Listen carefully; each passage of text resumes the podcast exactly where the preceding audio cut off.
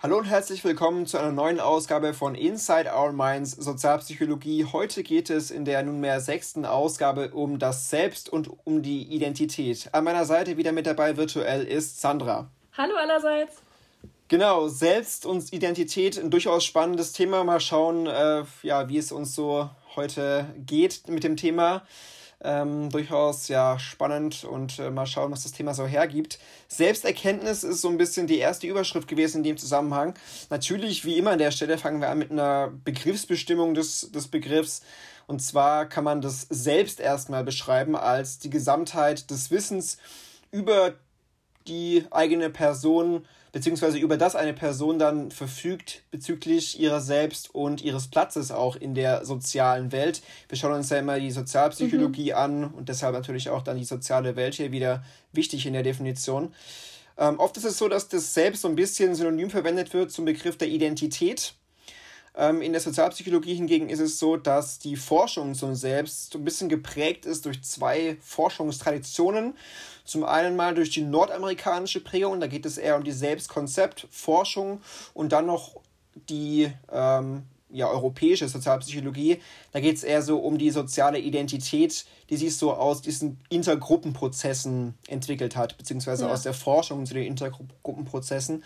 Haben wir ja auch schon ein bisschen was drüber gehört, über die Intergruppenprozesse. Genau, das sind so ein bisschen wichtige Begriffe. Natürlich auch der Begriff des Selbstwertgefühls in dem Zusammenhang durchaus wichtig. Das ist einfach die Bewertung des Selbst auf der Dimension positiv bis negativ, wenn man das mal kurz so definieren möchte.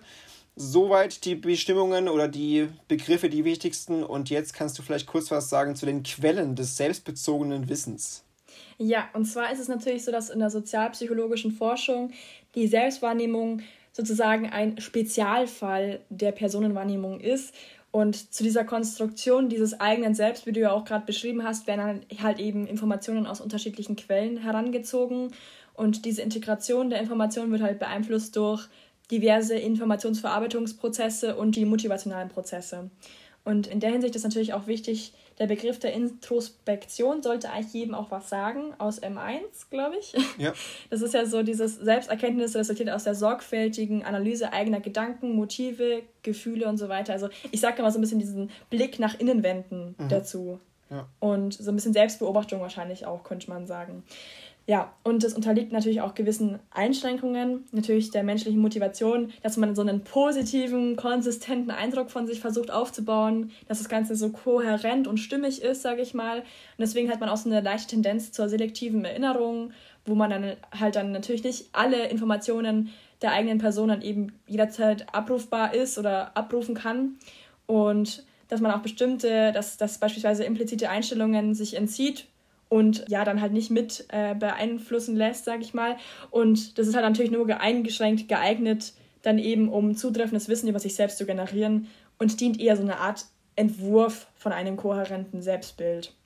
Und in dem Zusammenhang gab es dann auch noch die Selbstwahrnehmungstheorie von Behm. Da soll der Mensch eben sich quasi nicht nur in sich hineinsehen, um Wissen über sich zu erwerben, sondern auch das eigene Verhalten als Informationsquelle für die eigenen Eigenschaften und so weiter nutzen und dass man sich dann eben in einer neuen Situation verhält sich der Mensch dann irgendwie so ein bisschen wie so ein externer Beobachter.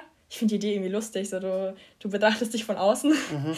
der auf Grundlage des beobachteten Verhaltens dann eben auf diese individuellen Merkmale schließt. Und äh, das ist vor allem so, wenn Menschen denken, dass sie Verhalten freiwillig ausführen. Genau. Und genau, Reaktionen anderer Personen, da kannst du vielleicht was zu erklären.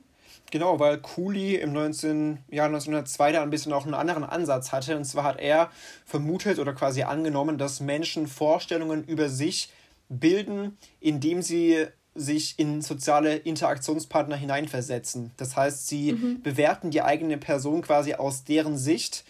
Ähm, und das ist natürlich auch durchaus oder hat einen Punkt, äh, weil ja letztlich reagiert man ja auch auf die Interaktionspartner, beziehungsweise man äh, ja, wird beeinflusst durch, durch die Reaktionen der Interaktionspartner auf die eigene Person. Die soziale oder sozialen Interaktionen fungieren als sozialer Spiegel, könnte man sagen. Und dieser mhm. soziale mhm. Spiegel reflektiert dann ja auch das Bild der eigenen Person. Also ja, durchaus ein legitimer Ansatz, glaube ich, den Kuli da ähm, hervorgebracht hat.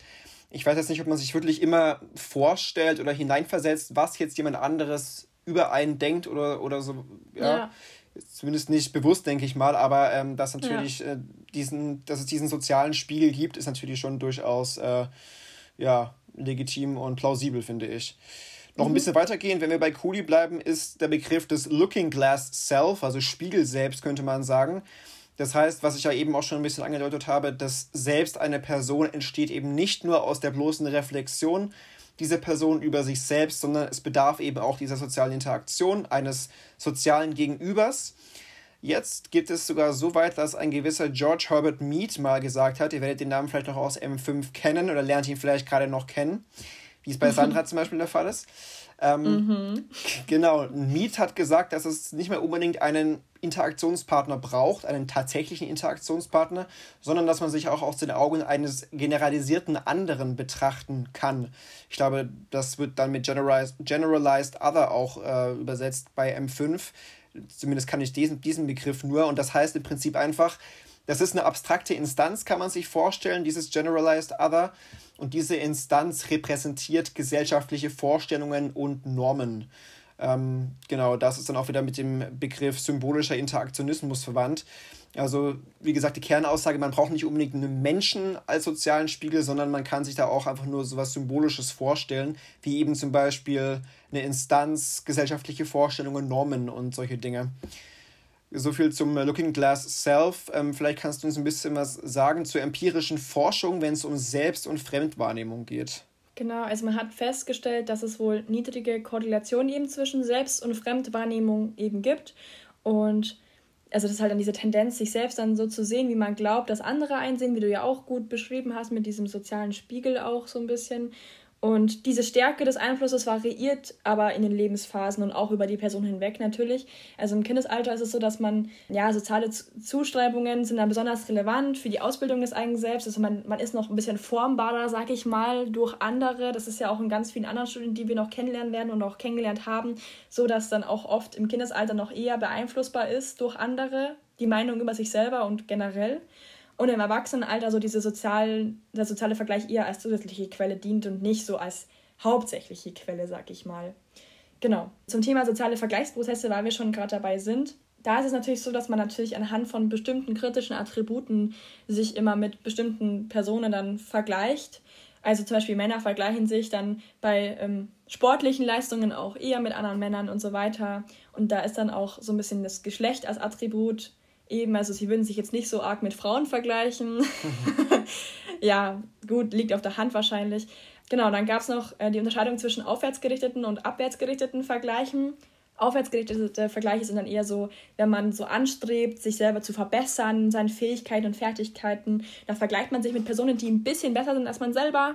Und dadurch hat man eine gute Sicht darauf, welche Position man in einer bestimmten Dimension eben hat und wie das eben noch besser gesteigert werden kann, weil man ja so einen Vergleichswert hat, sag ich mal.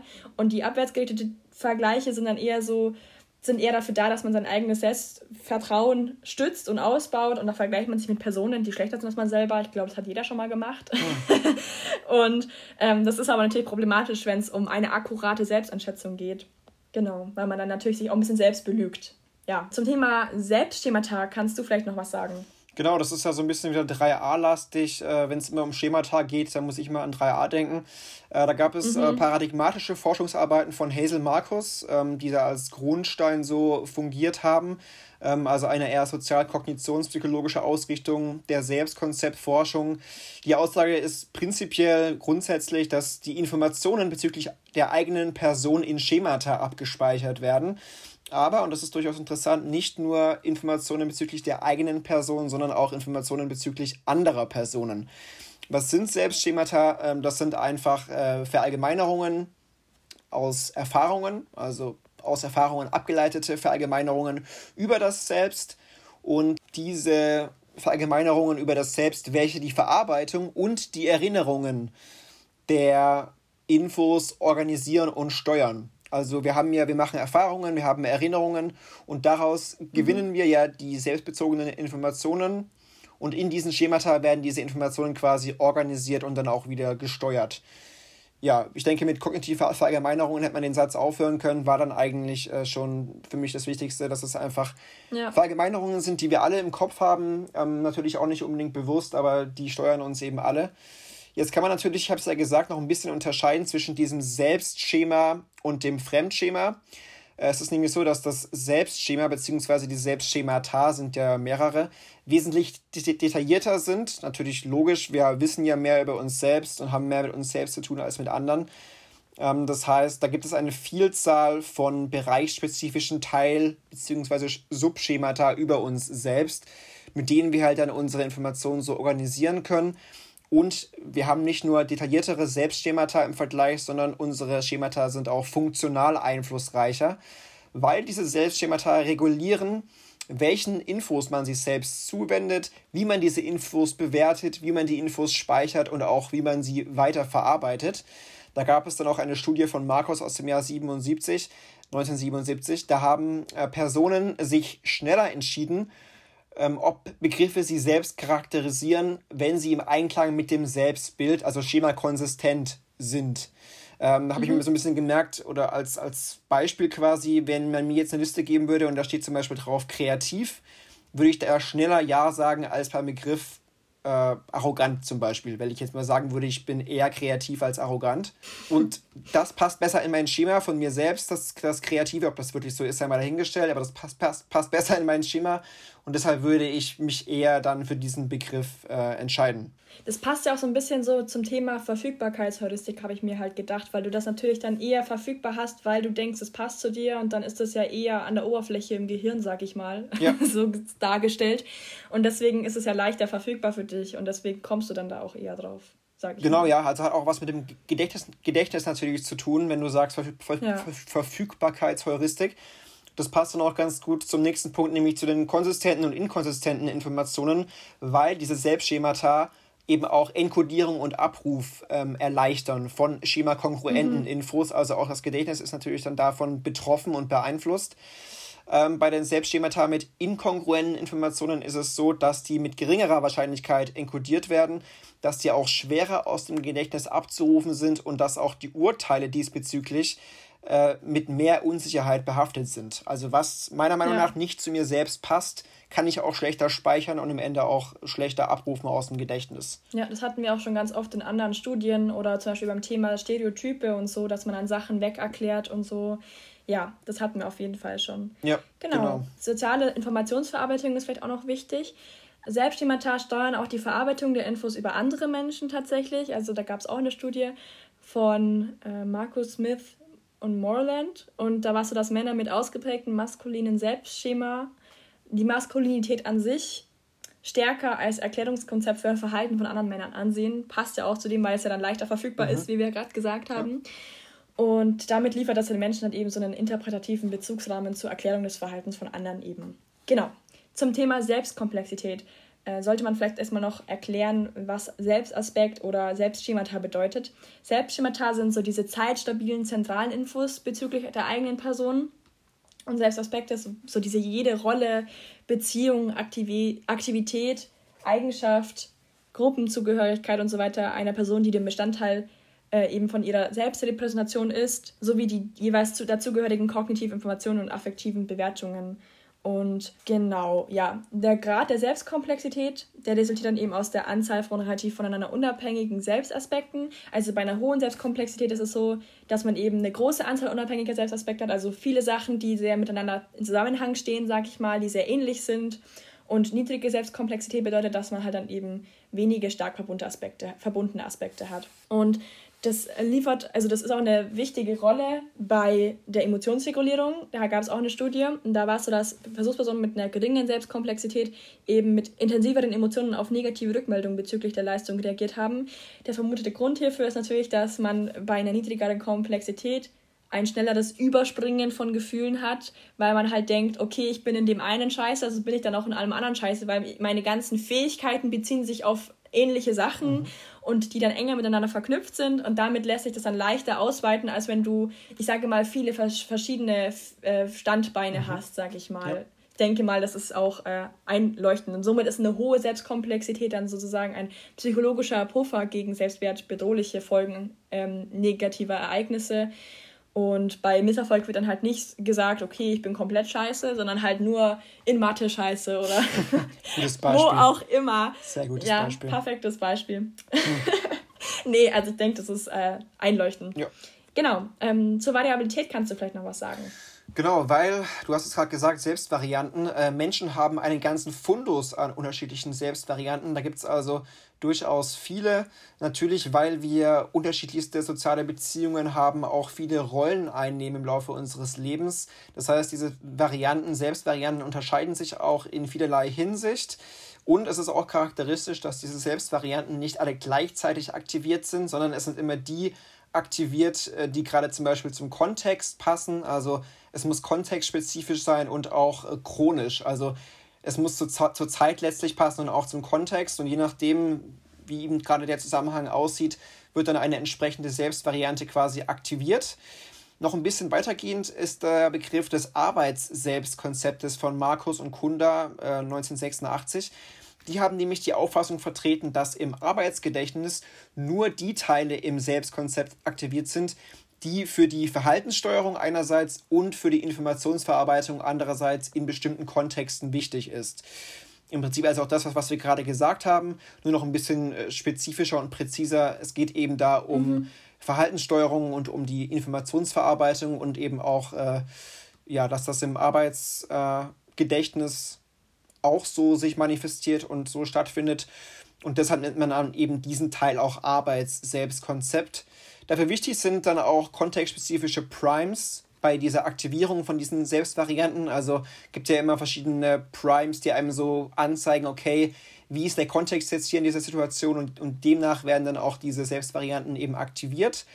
Und wie ich halt auch gerade schon angedeutet habe, rückt dann immer die Selbstvariante in den Vordergrund, die für die Infoverarbeitung und auch die Verhaltenssteuerung im jeweiligen Kontext eben relevant ist. Generell kann man sagen, mhm. beziehungsweise ist man sich in der Sozialpsychologie auch einig, dass die Selbstdefinition einer Person keine statische Größe ist, sondern eben auch mit dem sozialen Kontext variiert.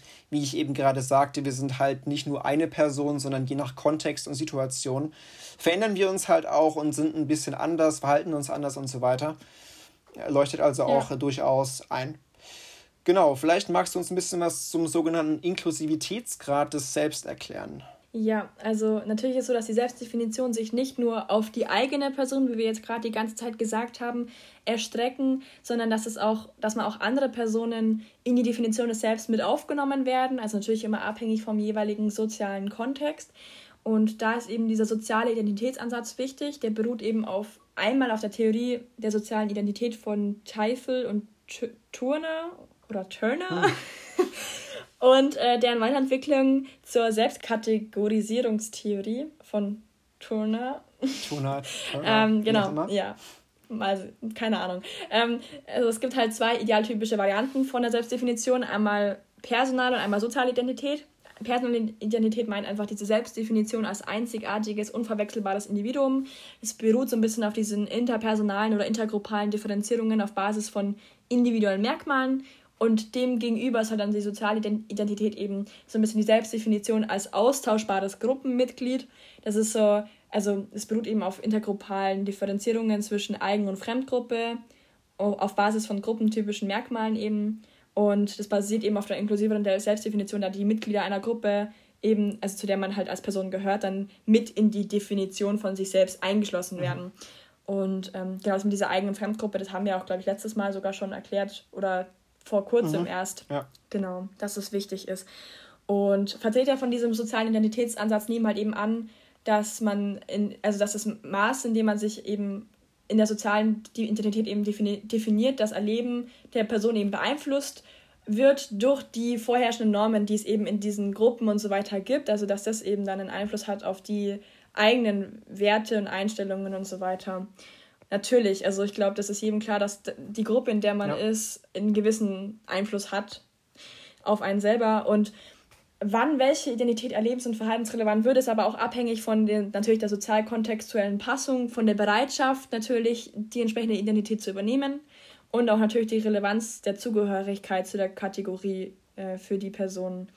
Genau. Ja, dann zur Konstruktion eines konsistenten Selbstbilds.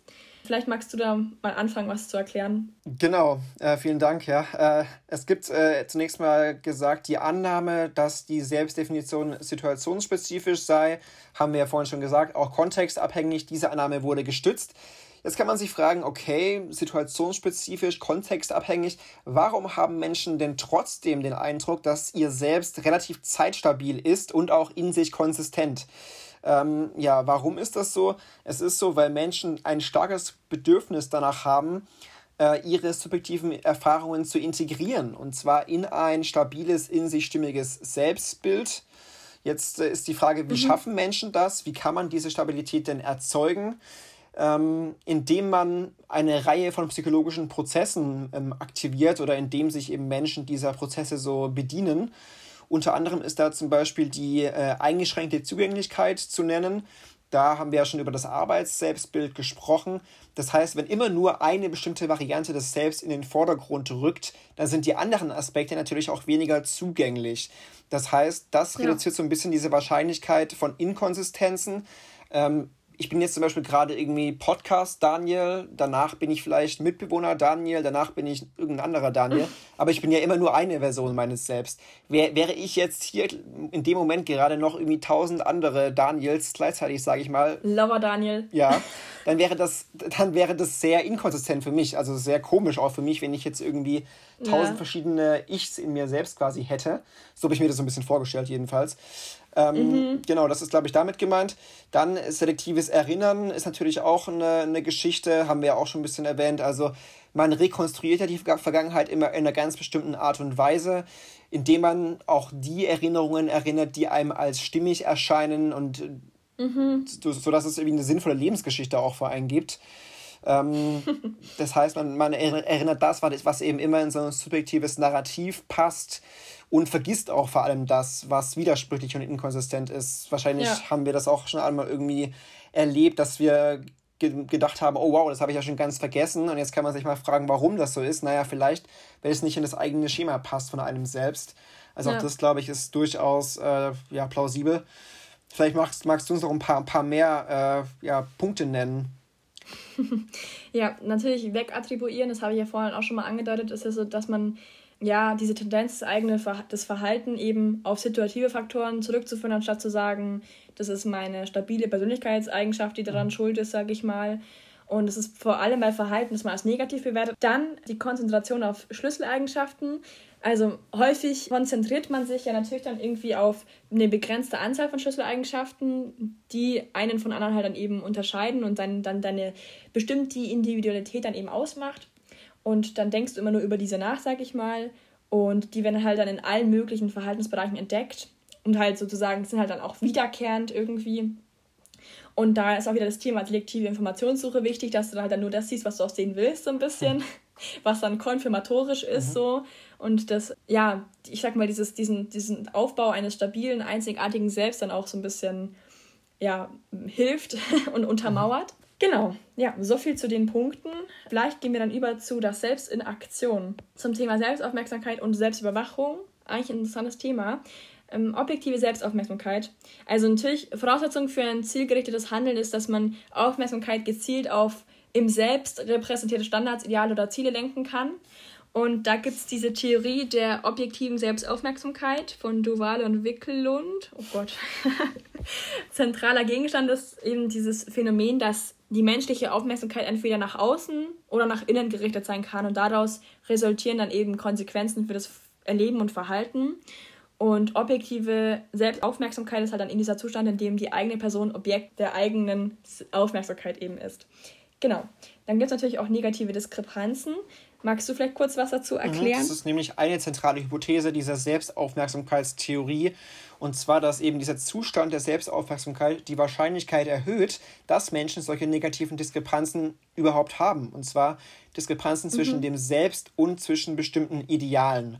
Und das kann man sich natürlich vorstellen, führt zu unangenehmen Emotionen und auch zu einer Selbstwertbedrohung, wenn ich irgendwie merke, hey, irgendwie stimmt da was nicht zwischen dem, wie ich eigentlich sein will und äh, meinen, meinen oder dem Zustand, den, den ich gerade habe. Also aktueller Zustand quasi ja. und idealer Zustand. Ähm, das ist also dann eine negative Diskrepanz. Man kann das experimentell induzieren indem man sich mit Reizen konfrontiert, ähm, die dann auch die Aufmerksamkeit auf die eigene Person lenkt. Beispiel wäre zum Beispiel ein Spiegel. Äh, wenn ich jetzt in den Spiegel schaue, habe ich eine Selbstaufmerksamkeit und mir fallen vielleicht alle Dinge ein, die mir nicht an mir selbst gefallen, irgendein Pickel oder sowas. Äh, und merke, okay, das ist mein Zustand, ich möchte aber ein Ideal haben, kein Pickel. Und schon ja. habe ich eine negative Diskre Diskrepanz, jetzt mal pubertäres Beispiel. Äh, natürlich für uns alle ja. nicht relevant, äh, klar. Ähm, genau, es gibt zwei Strategien zur Regulation eines unangenehmen emotionalen äh, Zustandes, der dann auch durch eine negative Diskrepanz ausgelöst wird. Man kann natürlich diese Selbstaufmerksamkeit vermindern, indem man sich ablenkt, ganz banal gesagt. Mhm. Also ich äh, schaue eben nicht mehr in den Spiegel, sondern lenke mich mit irgendwas ab. Oder ich vermindere die negative Diskrepanz, indem ich mein eigenes Verhalten verändere, um eben äh, diese Standards und Ideale zu erreichen zum Beispiel, weiß ich nicht, Gesichtsmaske oder mich gesunder ernähren oder was auch immer dann in dem Fall zu weniger Pickeln beitragen würde. Äh, das sind dann also diese zwei Strategien zur Regulation und so viel zu den negativen Diskrepanzen, aber es gibt ja auch positive Diskrepanzen. Genau, ja. Also, dass halt eben zum Beispiel deine eigene Leistung dann die gesetzten Standards übertrifft, sag mhm. ich mal. Und dadurch hast du natürlich dann positive Emotionen und ein gesteigertes Selbstwertgefühl. Das kennt hoffentlich jeder von euch. Keine Ahnung, man hat eigentlich gedacht, man hat in der Klausur vollkommen verkackt. Und dann hat man auf einmal doch eine mhm. Eins. Hatte bestimmt jeder von euch schon mal. Bestimmt. genau. Ja. Mm, und es gibt natürlich erhebliche interindividuelle Unterschiede, in denen Menschen üblicherweise über sich selbst nachdenken. Und das korreliert eben mit der Tendenz zur Selbstüberwachung. Also eine hohe Tendenz zur Selbstüberwachung ist ja dann eben, dass man sich in sozialen Situationen orientiert an äußeren Hinweisreizen eben. Und dadurch wird das Verhalten ja so überwacht, dass es in sozialen Situationen angemessen ist und einen günstigen Eindruck auf die jeweiligen Interaktionspartner macht. Und bei einer geringen Tendenz zur Selbstüberwachung ist es so, dass man natürlich sich eher an innere Reize orientiert und eher so an den Eigenschaften, Persönlichkeitsmerkmalen und so. Und äh, die halt dann eben dann in der gegebenen sozialen Situation als relevant erachtet werden, halt dann eben hervorgerufen werden und sich daran eben alles bemisst, sag ich mal. Und da passt dann auch das Thema Selbstregulation gut. Es ist ja eigentlich fast auch synonym zu Selbstüberwachung, oder nicht? Irgendwie ja, fast. Schon. Das ist so der Prozess der Kontrolle und Lenkung des eigenen Verhaltens und Dienst der Erreichung angestrebter Ziele. Und da gibt es die Selbstdiskrepanztheorie von Higgins.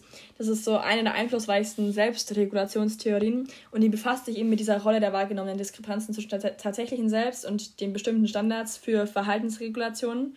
Und wichtige Aus Ausgangspunkt hierbei ist eben diese Unterscheidung erstmal zwischen diesen drei Selbstbildvarianten. Einmal dieses aktuelle Selbst, wie man sich, wie man gegenwärtig ist, dieses ideale Selbst, also wie man gerne wäre, Ideal, Wünsche und so weiter und geforderte Selbst, also wie man laut sozialer Erwartungen und Normen sein sollte. Ich weiß nicht warum, aber diese drei ähm, Selbstformen haben mich irgendwie an, ja, an Freud erinnert. Auch. Also ein bisschen. An, an ich über ich, ich und äh, genau. an es. Wobei es ein bisschen schwierig ist einzuordnen. Ähm, also ideale, äh, gefordertes Selbst ist ja so ein bisschen dann ähm, mhm, das über mhm. ich. Aktuelles Selbst ist wahrscheinlich das mhm. Ich. Und ideales Selbst, ich meine, okay, das ist, ist ja eigentlich, es ist ja eigentlich eher Triebsteuerung genau. als Ja, Wünsche, ideale, Ideale könnte eh sein, könnte aber auch über ich sein. Aber mich hat es auch an, an Freud sofort erinnert, die drei Dinger. Total, ja. Sehr ähnlich mhm. aufgebaut auf jeden Fall. Bestimmt auch angelegt, angelehnt schon, daran, ja. bin ich mir sicher. Ja, also, und dieses also erstmal so ist das ideale und geforderte Selbst natürlich als Vergleichsstandards für das aktuelle Selbst dann irgendwie gilt. Und man hat natürlich ein, ein, menschliches Bestreben, eben dieses aktuelle Selbst mit idealem und gefordertem Selbst in Einklang zu bringen. Das ist ja dieses Dilemma, was es bei Freud auch gibt mhm. mit diesen dreien. Wobei ja dann das Ich so ein bisschen mhm. streitschlichter ist, aber genau. Und es gibt natürlich dann erstmal eine Diskrepanz vielleicht zwischen aktuellem und idealen Selbst und das signalisiert natürlich das Ausbleiben positiver Ereignisse und führt dann eher zu Traurigkeit und Enttäuschung. Und bei Diskrepanzen zwischen aktuellem und gefordertem Selbst, also das war das mit diesen Normen und so, signalisiert das eben das Eintreten von eventuell negativen Konsequenzen und dadurch entsteht ein Gefühl der Angst und Nervosität. Und diese Hypothesen wurden tatsächlich auch in Untersuchungen von Higgins eben auch bestätigt. Und Genau, es gibt auch eine Weiterentwicklung, und zwar die Theorie des regulatorischen Fokus. Vielleicht kannst du uns dazu noch was erzählen. Genau, diese Weiterentwicklung war von Higgins, also auch von Higgins 1999. Da ist zentral die Unterscheidung zwischen motivationalen Orientierungen. Da wird einerseits unterschieden ein Promotionsfokus, Da geht es also um die Wünsche und Ideale als angestrebte Ziele und es gibt einen Präventionsfokus. Mhm. Da sind die Ziele dann eher definiert durch die wahrgenommenen Verpflichtungen. Also klarer Unterschied, klar, äh, Promotion, Wünsche, Ideale, Prävention eher durch die Verpflichtungen so geprägt, das Ganze. Äh, diese Weiterentwicklung ja. hat einen weiteren Gültigkeitsbereich als die eben angesprochene Selbstdiskrepanztheorie. Die Selbstdiskrepanzen sind durchaus wichtig, aber eben laut dieser Weiterentwicklung nicht die einzigen Determinanten für die unterschiedlichen motivationalen Orientierungen. Zum Beispiel sind auch situative Anforderungen wichtig, Vorerfahrungen, Gelegenheiten. Also man kann das nicht nur auf diese Selbstdiskrepanzen beziehen, sondern es gibt eben auch noch weitere Determinanten laut dieser Weiterentwicklung. Was auch noch ganz mhm. interessant ist, also diese Prinzipien der Selbstregulation sind auch für Gruppenprozesse wichtig. Denn wenn man seinen motivationalen Fokus auf die Prävention legt, dann führt das zu einer erhöhten Nervosität im Intergruppenkontakt und auch zu einer Kontaktvermeidung, was ja auch durchaus äh, logisch ist. Also wenn ich immer nur die Verpflichtung sozusagen ja. wahrnehme, dann behindert mich das natürlich dabei, Menschen kennenzulernen oder in einer Gruppe irgendwie mich wohlzufühlen, weil ja das in der Gruppe keine Verpflichtung sein sollte, sondern ja eigentlich auch ein Wunsch. So. Deshalb, mhm. so habe ich mir das vorgestellt, ist das halt durchaus hinderlich, äh, wenn man dann in so einem äh, Intergruppenkontakt irgendwie eine Verpflichtung, sage ich mal, spürt oder wahrnimmt. Ist immer ein bisschen mhm, ja. ja. unangenehm. Voll. Genau, dann äh, Selbsterschöpfung. Ähm, auch das gibt es. Die Selbstregulation scheint nämlich innere Ressourcen aufzubrauchen. Das heißt, das kann man sich wie so eine Energie vorstellen, die natürlich auch mal leer geht. Deshalb ist Selbsterschöpfung die vorübergehende Verringerung der Regulationsfähigkeit des Selbst. Man hat aber herausgefunden, dass äh, sich diese Ressourcen zur Selbstregulation erneuern.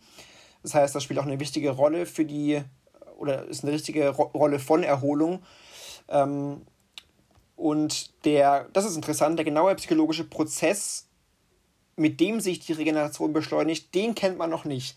Das fand ich dann schade an der, an der mhm. Stelle, weil da dachte ich mir so, ja, okay, äh, Selbstregulation ist auch mal am Arsch, wir sind alle mal selbst erschöpft. Was kann man denn tun, um das zu beschleunigen?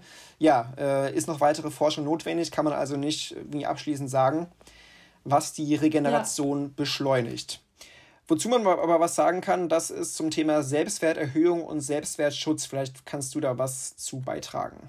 Genau, und zwar äh, gab es auch noch das Thema positive Illusion von Taylor und Brown. Also, dass Menschen so ein bisschen systematisch, unrealistisch positive Selbstbilder konstruieren, passend zu dem, was wir vorhin auch gesagt haben mit diesem kohärenten Selbstbild eigentlich. Man hat eine schlechtere Erinnerung an Misserfolge als an Erfolge. Man attribuiert das eher bei Misserfolgen eben auf externe Gründe, anstatt auf interne, habe ich ja vorhin auch schon mal kurz gesagt. Und ja, einfach so, dass man das einfach so als positiv sich selber so ein bisschen, ein bisschen auf Faking Good gefühlt mhm. irgendwie äh, betreibt. Und das hat auch eine wichtige Rolle für die seelische Gesundheit. Und natürlich ist ein positives Selbstwertgefühl förderlicher für das subjektive Wohlbefinden und für eine erfolgreiche Anpassung an die Umwelt. Und zum Thema Selbstwerterhaltung gab es auch noch ein Modell von Tessa. Der hat eben gesagt, also dass es eben, dass es eine wichtige Rolle sozialer Vergleiche gibt für die Regulation des Selbstwertgefühls und dass es dann eben zu Selbstwertsteigerungen oder Minderungen führen kann, je nachdem äh, von der, Rele also es hängt ja von der Relevanz der Vergleichsdimension ab und von der Nähe zu der jeweiligen Vergleichsperson.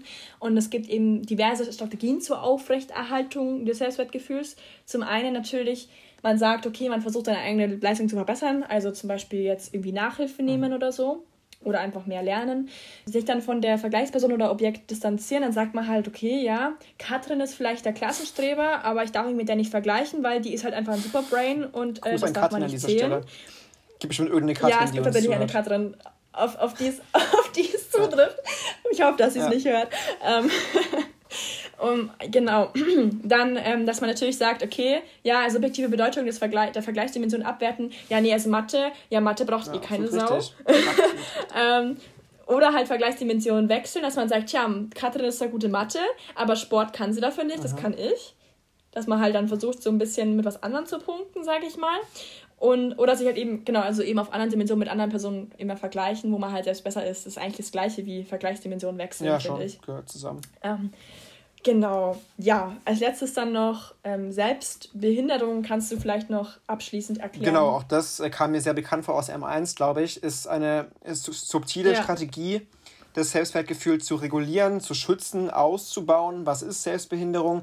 Ist einfach eine Strategie, Und zwar, wenn man einen äh, selbstwertbedrohlichen Misserfolg antizipiert, also irgendwie spürt, oh, jetzt könnte ich irgendwie Misserfolg haben, äh, dann schafft man mhm. sich, so schlau wie der Mensch eben ist, externe Gründe, damit man diesen Misserfolg dann darauf attribuieren kann. Ähm, sehr lebensnahes Beispiel. Man äh, geht als Student davon aus, okay, scheiße, ich werde die Klausur verkacken, ich werde eine schlechte Leistung haben in der Klausur. Was mache ich also? Ich gehe auf eine Party die Nacht vor der Klausur. Was passiert? Natürlich, ich schreibe eine schlechte Note und kann dann sagen, naja, gut, ich war halt vorher noch eine Party machen. Klar, deshalb, ich konnte ja, ich hätte es natürlich gekonnt, aber die Party ist schuld und alle um einen rum werden mhm. sagen, ja gut, okay, Party scheiße. Äh, man ist halt dann trotzdem eigentlich ein Idiot, würde ich mal sagen, die, die Nacht davor eine Party zu feiern. Aber ja, es ist leichter, ja. glaube ich, zu sagen, die Party ist schuld, statt zu sagen, ich bin schuld, weil ich irgendwie schlecht gelernt habe. Das ist so ein bisschen das Konzept mhm. der, der Selbstbehinderung. Ähm, ja, und natürlich, was auch schle schlecht daran ist an dieser Selbstbehinderung, ist es natürlich, dass äh, dass natürlich der Tatsache im Weg stehen kann, dass man im Leben ja auch aus Fehlern und Misserfolgen lernt.